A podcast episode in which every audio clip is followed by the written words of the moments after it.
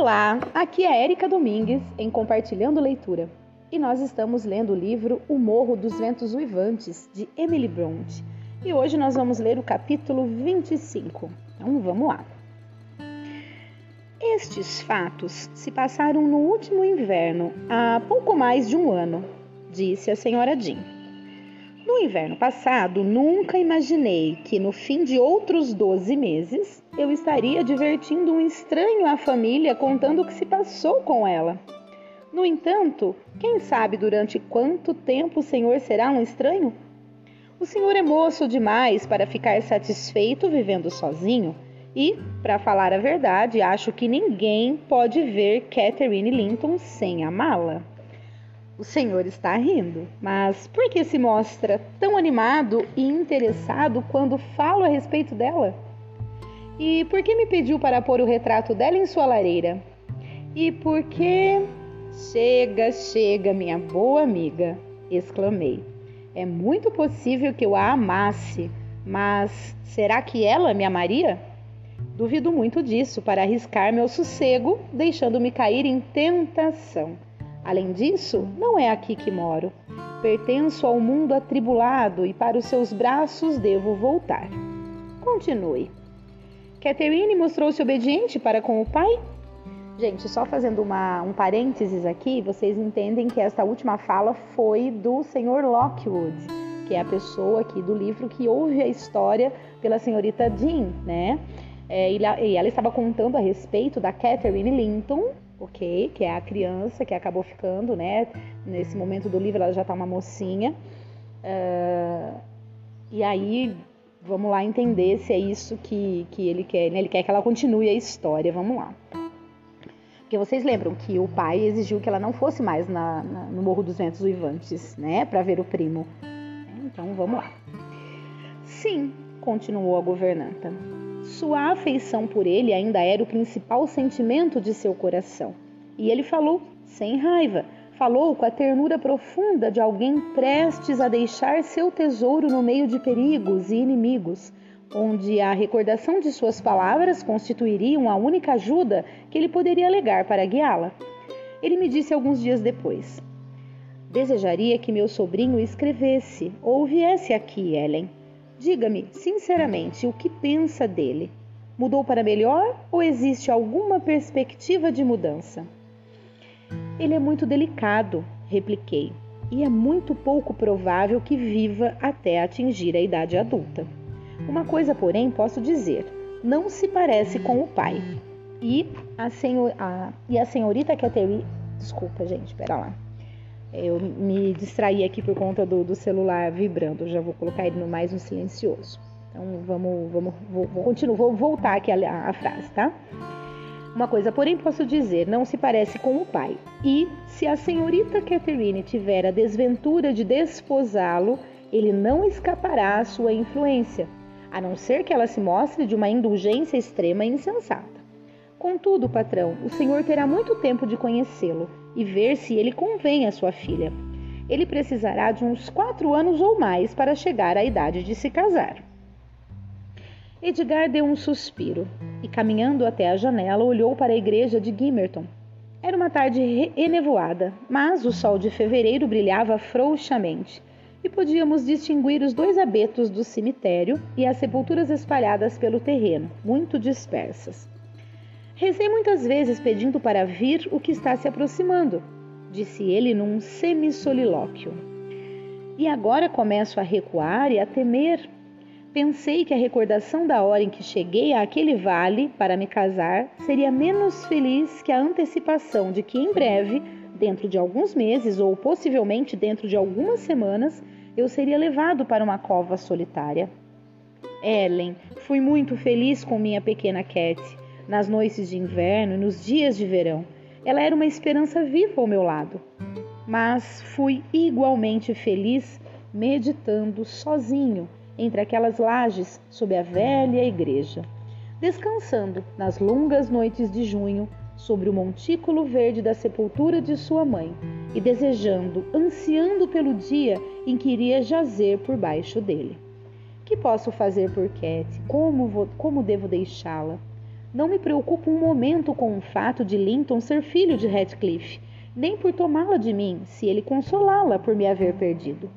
Não me preocupo com o fato de Radcliffe conseguir seus propósitos e triunfar, roubando-me minha última felicidade. Se, porém, Linton for indigno, se não passar de um fraco instrumento de seu pai, não posso abandoná-la ao seu poder. E, por mais doloroso que seja esmagar seu espírito alegre, terei de continuar a fazê-la triste enquanto eu viver e deixá-la solitária depois de minha morte. Querida, preferia entregá-la a Deus e vê-la jazer na terra antes de mim. Entregue-a a Deus e deixe as coisas como estão, retruquei. E se tivermos de perdê-la, o que nem Deus tal permita, sob sua providência, eu ficarei como amiga e conselheira até o fim. A senhorita Catherine é uma boa menina. Não receio que faça qualquer coisa de errado, e as pessoas que cumprem seu dever são sempre, afinal, recompensadas. A primavera avançava. Meu patrão, contudo, não se fortalecia de verdade, embora tivesse reiniciado os passeios por suas terras em companhia da filha. Para a experiência desta, tal fato era, por si mesmo, um sinal de convalescença. Estava certa de que ele se restabeleceria. No dia em que ela completou 17 anos, ele não visitou o cemitério. Estava chovendo e eu observei. Naturalmente, o senhor não vai sair esta noite. Não, não vou não, disse ele. Este ano adiarei um pouco. Escreveu novamente a Linton, expressando seu grande desejo de vê-lo, e se o inválido estivesse em condições de se apresentar, não tenho dúvida de que seu pai o teria deixado vir. Em vista de seu estado e devidamente instruído, respondeu dizendo que o Sr. Ratcliffe se opunha à sua vinda à granja, mas que a amável lembrança do tio o encantara e que esperava encontrá-lo em seus passeios e pedir-lhe pessoalmente que ele próprio e sua prima não ficassem tão separados. Essa parte da carta era simples e, e provavelmente dele mesmo. Radcliffe sabia que ele imploraria eloquentemente a companhia de Catherine. Não peço, disse ele, que ela me visite aqui, mas terei de ficar sem vê-la sempre, porque meu pai me proíbe ir à sua casa e o senhor a proíbe de vir à minha?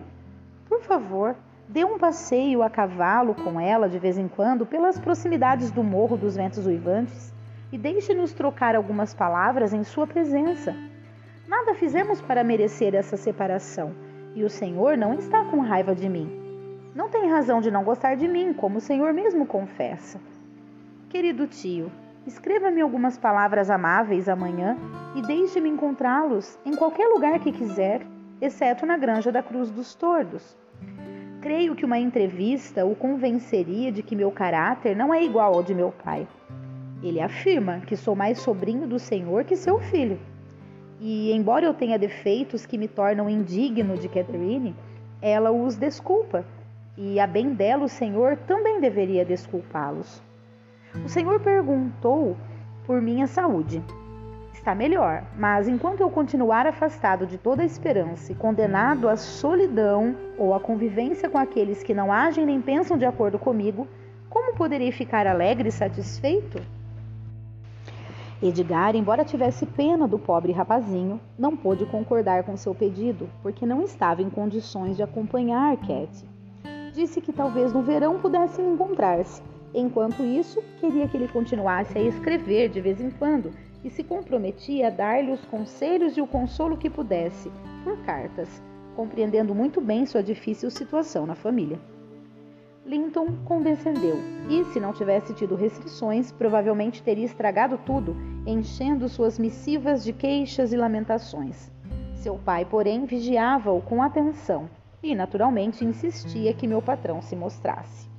Assim, em vez de expor seus próprios pesares e sofrimentos, tema que dominava constantemente seus pensamentos, ele repisava a cruel obrigação de se ver afastado de sua amiga e amor e delicadamente insinuava que o Sr. Linton deveria permitir em breve uma entrevista, ou do contrário, o faria desconfiar de que o estava iludindo deliberadamente com promessas vãs.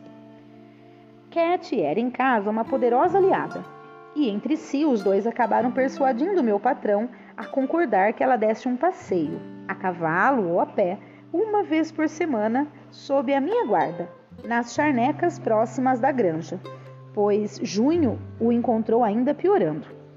Embora ele pudesse, pusesse de lado todos os anos uma parte de suas rendas para a fortuna de minha jovem patroa, tinha o desejo muito natural de que ela pudesse conservar, ou pelo menos recuperar dentro de pouco tempo, a casa de seus antepassados, e achava que a única perspectiva de conseguir isso seria pela união com o herdeiro dele próprio. Não tinha ideia de que o estado de saúde deste último estava se agravando quase tão rapidamente quanto o seu próprio. Ninguém tinha, aliás, creio eu. Nenhum médico visitava o Morro dos Ventos Uivantes e ninguém via o Sr. Ratcliffe dar notícias de seu estado de saúde.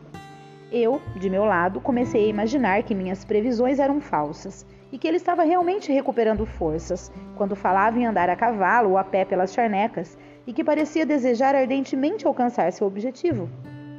Não, não podia conceber que um pai tratasse tão tirânica e cruelmente um filho moribundo, como fiquei sabendo depois que Ratcliffe o tratava, para compeli-lo à sua aparente impaciência, redobrando cada vez mais os seus esforços à medida que se tornava mais iminente a ameaça de seus vorazes e desalmados planos serem derrotados pelos mortos.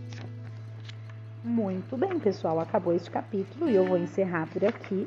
Eu tô vendo que o próximo capítulo é um bastante mais longo, né? Bem mais longo, mas aí a gente divide em dois. Eu espero que vocês estejam gostando. Um grandíssimo abraço a todos e até o próximo áudio.